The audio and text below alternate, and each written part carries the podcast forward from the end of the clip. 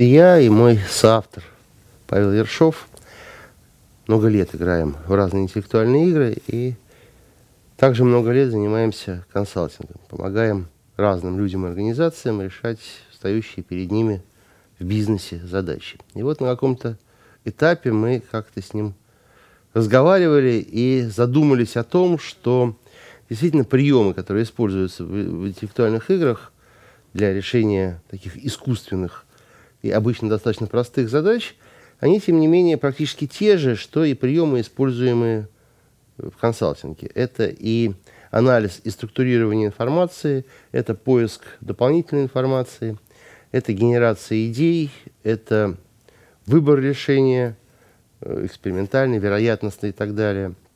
Это проверка решения. Приемов довольно много. Они все более или менее укладываются в общий алгоритм, да, который мы не могу сказать, что придумали, потому что, в общем, в определенном смысле он достаточно давно известен, но мы его слегка э, модифицировали и адаптировали для той тематики, про которую пишем. И вот все это вместе, собственно, и составило нашу книжку, которая, на мой взгляд, интересна, с одной стороны, как мне кажется, достаточно системным и последовательным изложением тех идей, которые я сейчас попытался очень коротко описать, а во-вторых, большим количеством приемов, иллюстрирующих то, как, собственно, эти приемы, эти идеи следует оптимальным образом применять. Следующая книга будет немножко отличаться от, от книги «Путь решения», от предыдущей моей книги «Век клиента», которая была посвящена клиентскому сервису. Это такая была совсем уж книжка, рассчитанная на бизнес-аудиторию. А вот третья книжка, которая должна выйти, она уже довольно давно написана, ждет своего часа в издательстве, она вообще принципиально про другое и касается э, другой стороны моей жизни. Дело в том, что я, помимо прочего, президент э, Российской Федерации спортивного бриджа. И вот эта книжка как раз про мою любимую игру, про бридж. Э, я взял на себя некоторую наглость об этом писать, потому что отнюдь не являюсь э, профессиональным и сильным игроком, хотя занимаюсь этим много-много лет и очень эту игру люблю. Но у меня был замечательный соавтор – Виталь Баштунов – это, наверное, лучший в стране э, тренер, подготовивший за многие десятилетия множество замечательных мастеров. Вот. И он писал, собственно, ту часть, которую можно условно назвать учебником, да, а я писал э, истории различные, связанные с возникновением бриджа, с его э, развитием, с какими-то веселыми случаями. Моя задача была сделать эту книгу не учебником, а чем-то более э, завлекательным и развлекательным. И у нас получился такой вот микс, который, с одной стороны, как мне кажется, должен быть достаточно любопытным и призван заинтересовать людей, показать им вот то, что меня лично в бридже привлекает. Ну, а с другой стороны, эта книжка полезная, она может быть использована теми, кто учится, теми, кто учит в качестве такого учебного пособия. Ну, это самое глубокая, сложная и увлекательная из интеллектуальных игр. И не случайно она единственная в мире карточная игра, признанная официальным видом спорта и признаваемая Международным Олимпийским комитетом. Вот. А у нас в стране очень часто путают то с покером, то вообще с гольфом.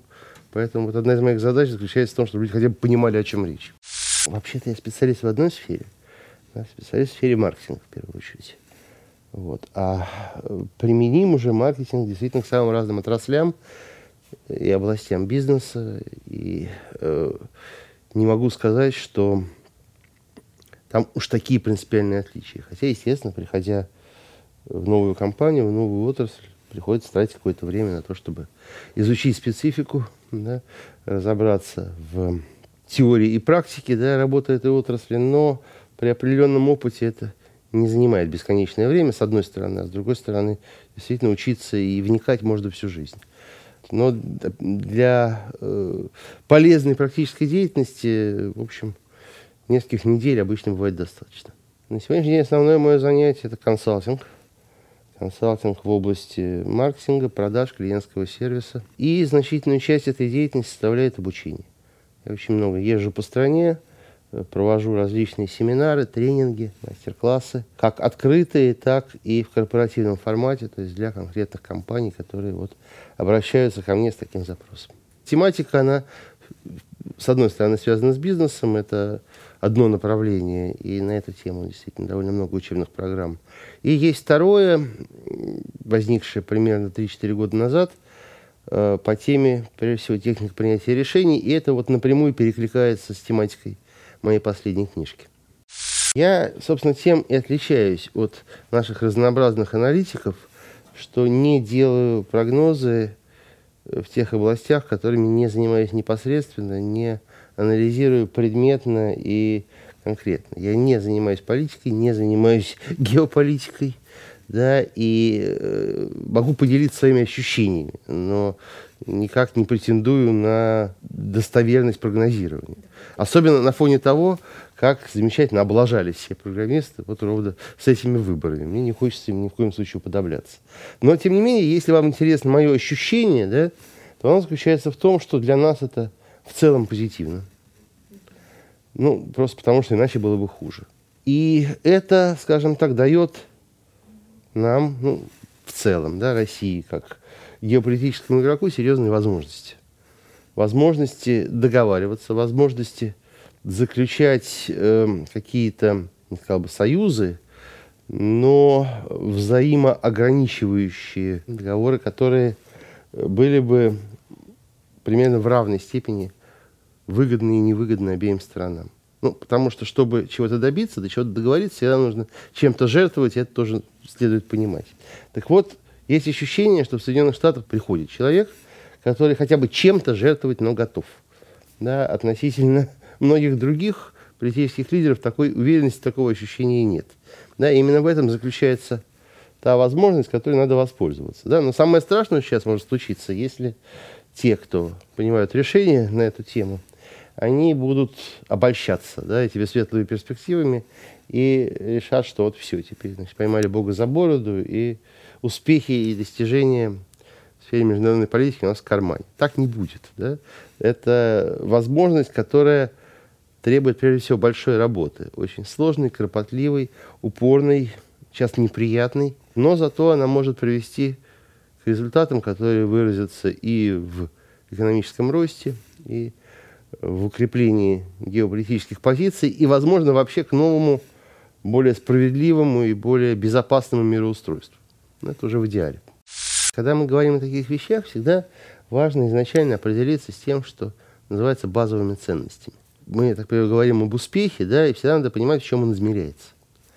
Потому что для кого-то успех измеряется в деньгах, для кого-то в статусе власти, для кого-то в популярности, для кого-то в комфорте и безопасности, а для кого-то в независимости, свободе, возможности творческой самореализации. И вот эти самые умные люди, как вы говорите, которые работают за копейки, возможно, при этом очень счастливы именно за счет того, что не принимают на себя избыточных обязательств, не ограничивают никак свою свободу самореализации, занимаются тем, что им интересно и что они считают важным, ну и, собственно, и молодцы. Вот. И нет никакого смысла, никакого резона сравнивать их с теми людьми, которые в качестве мерила успеха выбрали, например, деньги.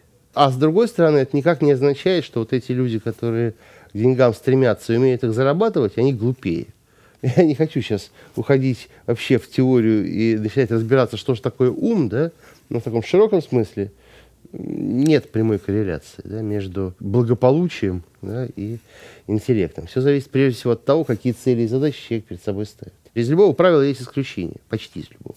В данном случае действительно ну, есть люди, которым просто повезло в жизни. В нужное время оказались в нужном месте, проявили хватку, проявили упорство и, не обладая выдающимся интеллектом, добились большого финансового успеха. Такое бывает, но это все-таки скорее исключение, чем правило. Я хочу сказать, что мы уже стали рабами машинного интеллекта в каком-то смысле. Да, ну, для этого, для, чтобы понять, что это так, достаточно зайти в любой ресторан, посмотреть на людей, которые в больших компаниях или небольших компаниях сидят за столиками, каждый уткнулся в свой гаджет. Да? Мы уже привязаны к этим устройствам. Они в значительной степени владеют нами, а не мы ими. Да? Мы подсажены это виртуальное общение, которое на самом деле э, лишь опосредованно является общением с другими людьми. Поэтому в этом смысле действительно меняется менталитет, меняется образ мысли и образ жизни в связи с развитием современных технологий. И он будет меняться и дальше. Ничего с этим не поделаешь. И э, точно не надо этого бояться, ну, потому что глупо бояться объективных процессов, на которые мы никак не можем повлиять. Да, надо просто четко понять, что так будет, что человек, э, человеческая личность, человеческий разум будет все больше и больше срастаться с э, искусственным, и будет вырастать какая-то новая сущность, да, новый тип личности, такой гибридный, э, и это будет уже очень скоро. Машины нас уже превзошли, человек уже не, не может выиграть у компьютеров шахмат, например.